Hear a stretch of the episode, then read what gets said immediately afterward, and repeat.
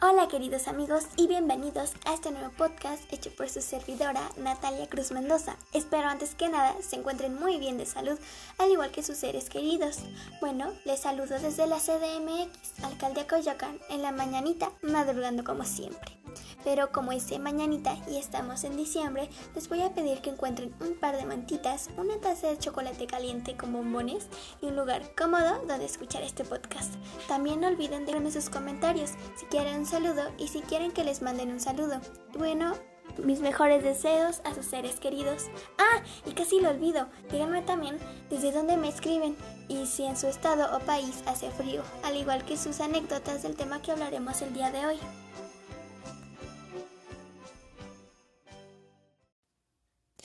Ahora, para revelar el tema del que hablaremos hoy, ustedes los tendrán que adivinar, con un par de pistas que les daré.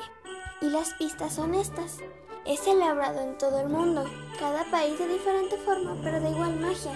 Se celebra con los seres queridos y un delicioso festín. ¿Lo adivinaron? Así es, el tema de hoy es...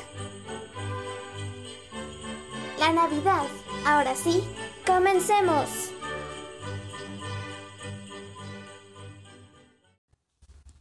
La Navidad celebra el nacimiento, nativitas en latín, de Jesucristo en Belén. Es una de las fiestas más importantes para los cristianos y para todos los niños del mundo.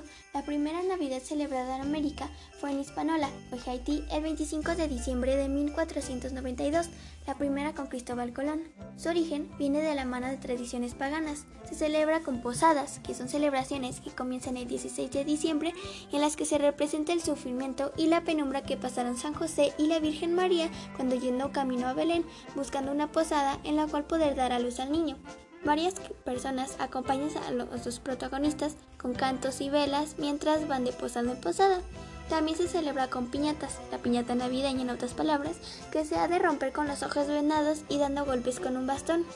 Esta piñata es colorida, representa el pecado y suele ser una forma de estrella de siete puntos, ya que cada una representa uno de los pecados capitales.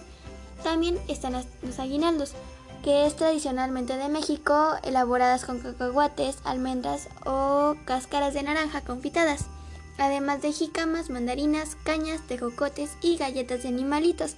Antiguamente eran entregados por madrinas y padrinos a sus ahijados y que se reparten desde el día de las posadas hasta el 24 de diciembre.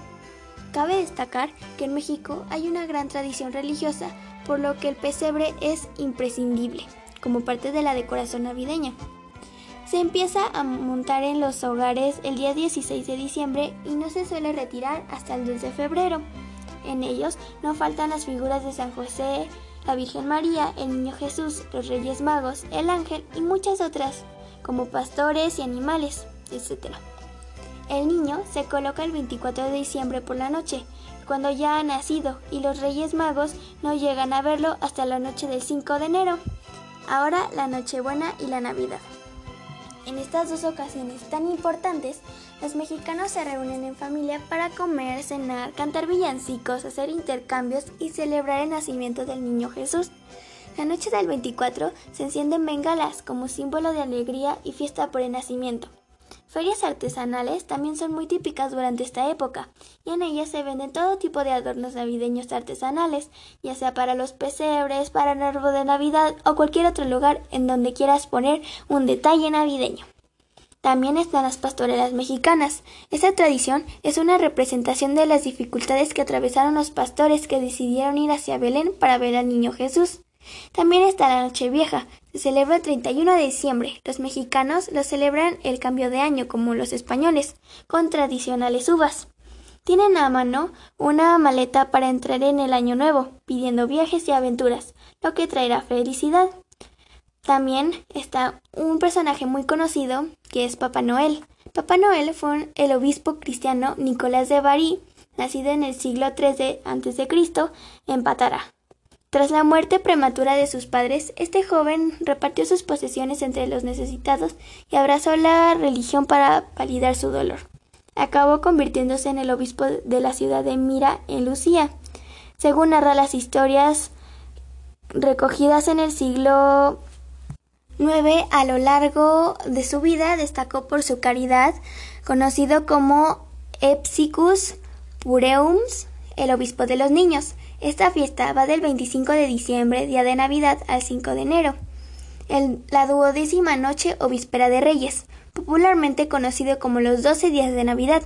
Sin embargo, la temporada navideña se inicia con el primer domingo de Adviento, que la fecha varía entre el 27 de noviembre y el 3 de diciembre aunque en la literatura católica durante el 14 y 20 de días, terminando en las fechas de diciembre, es la fiesta del bautismo de Jesús.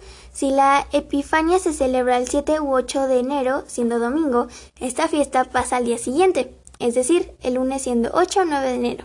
Sin embargo, a medida que el impacto económico implicaba anticipación del día de Navidad, crecía en América y en Europa, los siglos 19 y 20, el término tiempo de Navidad comenzó a convertirse en sinónimo de la tradición de tiempo de Adviento cristiano. Ahora se preguntarán, ¿qué se come en estas fechas? Bueno, en general el pavo lo veo como el más tradicional, de ahí sus derivados como la pechuga rellena, los pavos rellenos o el horno a las brasas.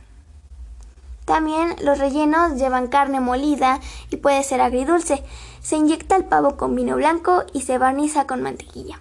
Otras de las opciones tradicionales y relativamente accesibles en su precio y en forma de preparación es la pierna o lomo de cerdo. La pierna de cerdo es más claveteada cuando la pinchan el mismo lomo, lo ponen vino seco. También hay la salsa de ciruela o la salsa de arándano como una opción. Dicen también que los tamales no pueden faltar en Navidad. Afirman los chefs, se rellenan de diferentes guisados y pueden ser también dulces.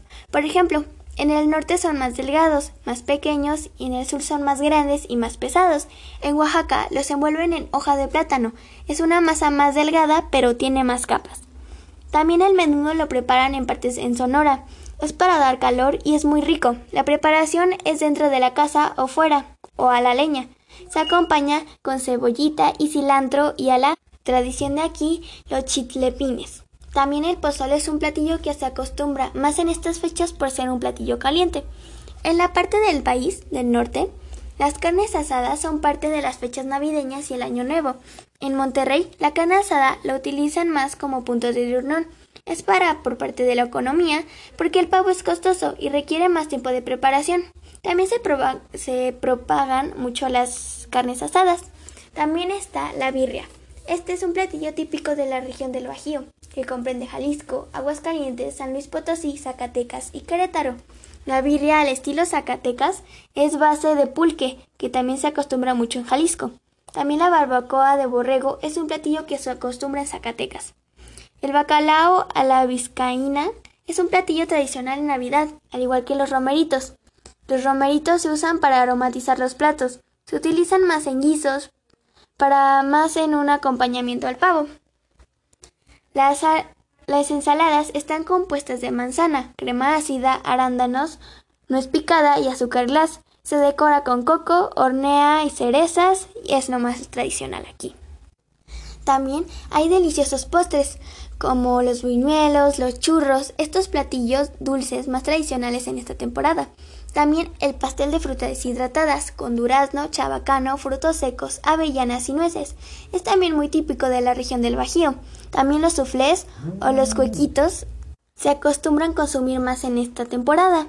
En México hay una gran variedad de bebidas, principalmente calientes por la temporada de frío.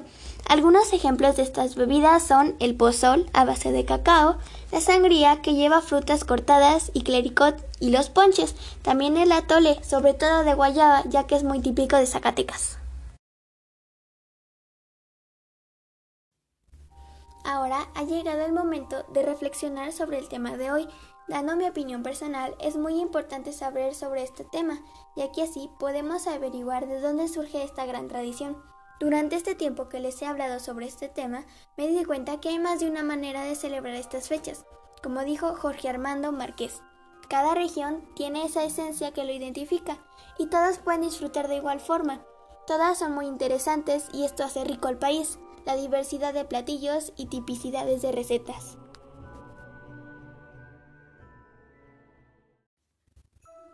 Bueno, hemos llegado al final de este podcast. Espero que les haya gustado. Si es así, comenten esta información con sus seres queridos. Ah, y también aprovecho para desearles a todos ustedes unas felices fiestas, un próspero año nuevo y un grandioso Día de Reyes. Hasta el siguiente podcast. Bye.